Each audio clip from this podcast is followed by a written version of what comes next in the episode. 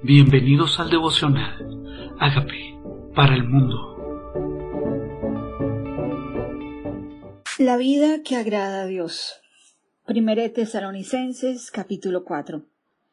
Por lo demás, hermanos, os rogamos y exhortamos en el Señor Jesús que de la manera que aprendisteis de nosotros como os conviene a conduciros y agradar a Dios, así abundéis más y más el apóstol Pablo ruega y exhorta, llama la atención a las personas para que se conduzcan en la manera que agraden a Dios.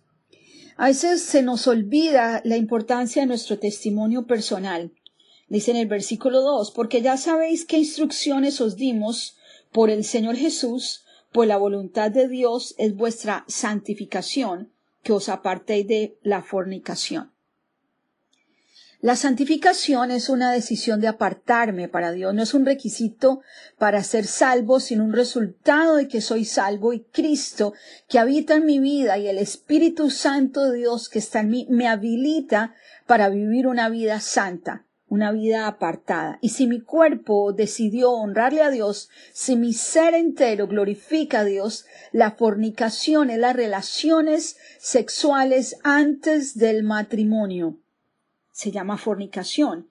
Y aquí me insta el apóstol Pablo a que me aparte de la fornicación. Dice que cada uno de vosotros sepa tener su propia esposa en santidad y honor, no es, no en pasión de concupiscencia, como los gentiles que no conocen a Dios. O sea, que no es la manera egoísta, sino es una manera donde se honre a Dios con nuestra sexualidad en la vida de pareja. Dice que nadie, que ninguno agravie ni engañe en nada a su hermano, porque el Señor es vengador de todo esto, como ya os hemos dicho y testificado. Tal vez en nuestros deseos egoístas, en los deseos egoístas de los seres humanos, estamos pensando en nuestra propia gratificación en lugar de honrar a Dios. Y también invita a que no agraviemos a otros. O sea, que por satisfacción personal estemos usando a otras personas para nuestro propio provecho. Dice, el Señor es vengador de esto. Pues no os ha llamado Dios a inmundicia, sino a santificación. Así que el que desecha esto no desecha a hombre, sino a Dios, que también nos dio su Espíritu Santo.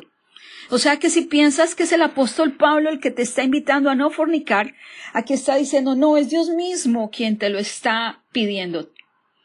Acerca del amor fraternal no tenéis necesidad de que os escriba, porque vosotros mismos habéis aprendido de Dios que os améis unos a otros, y también lo hacéis así con todos los hermanos que están por toda Macedonia. Pero os rogamos, hermanos, que abundéis en ello más y más. ¿En qué? En el amor fraternal. Ese amor ágape, ese amor a pesar de, ese amor filial que es entre hermanos en Cristo, entre padres e hijos, entre amigos que nos amemos, dice, y abundemos más y más en esto. Y que procuréis tener tranquilidad y ocuparos en vuestros negocios y trabajar con vuestras manos de la manera que os hemos mandado o sea, que Dios quiere que esté tranquilo, que la parte económica no sea un tropiezo en mi vida y me invita a que me ocupe de mis negocios. O sea, que es una vida de balance, espirituales, llenos y empoderados por Dios para ser efectivos en lo que Dios nos llamó a ocuparnos y a trabajar con nuestras manos, a usar el talento que Dios nos dio. Dice, a fin de que os conduzcáis honradamente para con los de afuera, y no tengáis necesidad de nada. O sea, que la gente de afuera es aquel que no es creyente y que los de afuera no tengan que decir nada de nuestro testimonio en nuestra área económica, que no estemos debiendo ni pidiendo prestado y además dice, no necesitando nada, dice, no tengáis necesidad de nada. O sea, que Dios me invita a ser laborioso, diligente, trabajador, negociante, en que nuestra vida refleje en nuestra prosperidad, que servimos a Dios, que Él es real en nosotros y que los de afuera vean en nosotros ese testimonio. Ahora me dice 1 Tesalonicenses 4, la venida del Señor. Y a partir de este versículo 13 me habla de aquellos, de esa esperanza que necesitamos tener aquellos que creemos en Él sobre los que duermen. Dice, tampoco queremos, hermanos, que ignoréis acerca de los que duermen, para que no os entristezcáis como los que no tienen esperanza. Porque si creemos que Jesús murió y resucitó, así también traerá Dios con Jesús a los que durmieron en él. ¿A qué se refiere esto? No le habla de muertos, le habla de dormidos, dormidos aquí, despiertos en el cielo. Dice, no quiere que esté triste como el que no tiene esperanza. Sí, nosotros tenemos esperanza de la resurrección que tenemos en Cristo. Dice, porque si creemos que Jesús murió y resucitó, también traerá Dios con Jesús a los que durmieron en él. Por los cuales decimos esto en palabra del Señor, que nosotros que vivimos, que habremos quedado hasta la venida del Señor, no precederemos a los que durmieron.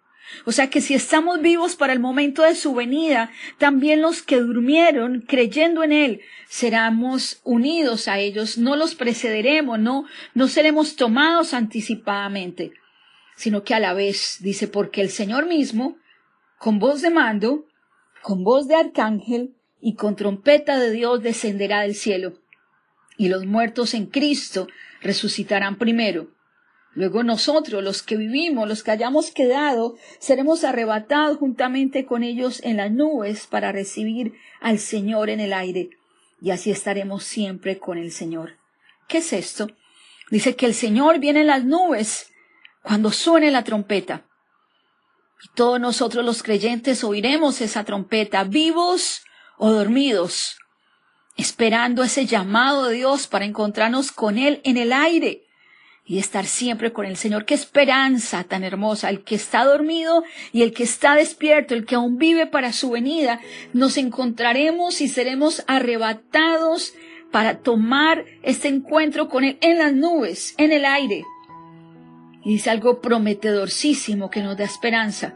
Dice, así estaremos siempre con el Señor. ¿No es ese nuestro anhelo? ¿No es esa nuestra esperanza de la muerte de Jesucristo en la cruz por nuestros pecados? Que Él muere por nuestros pecados. También resucita para que nosotros vivamos con Él en la resurrección. Siempre estaremos con Él. Por eso dice, por tanto, alentados los unos a los otros con estas palabras. Claro que produce aliento. Saber que no estaremos dormidos para siempre, sino que seremos tomados a encontrarnos con el amado nuestro recibirlo en el aire. Y si estamos vivos para cuando Él regrese, nos encontraremos con Él. Qué esperanza, qué alegría, qué gozo ese encuentro. El momento de encontrarnos con nuestro amado, con nuestro Señor. Dice todos los que murieron creyendo en Él. Tal vez es tiempo de que reafirmes que crees en Él y que es Señor de tu vida, porque Él es Señor de muertos y de vivos, y que hoy sea la oportunidad de tomar la decisión de dónde vas a pasar la eternidad reconociendo a través de esta oración. ¿Qué tal si me acompañas? Y le dices, Señor Jesucristo, yo te necesito. Reconozco que tú moriste por mis pecados. Yo te invito a que entres a mi vida como Señor y Salvador y hagas de mí la persona sana y libre que tú quieres que yo sea. Gracias, Señor Jesús, por entrar a mi vida. Amén. Amén.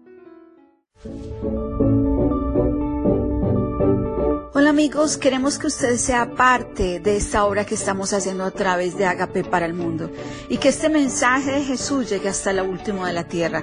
Si quieres donar en nuestra página web puedes hacerlo en agapeparalmundo.org o también a través de Cele en agapeoficial.gmail.com. Dios bendiga tu generosidad.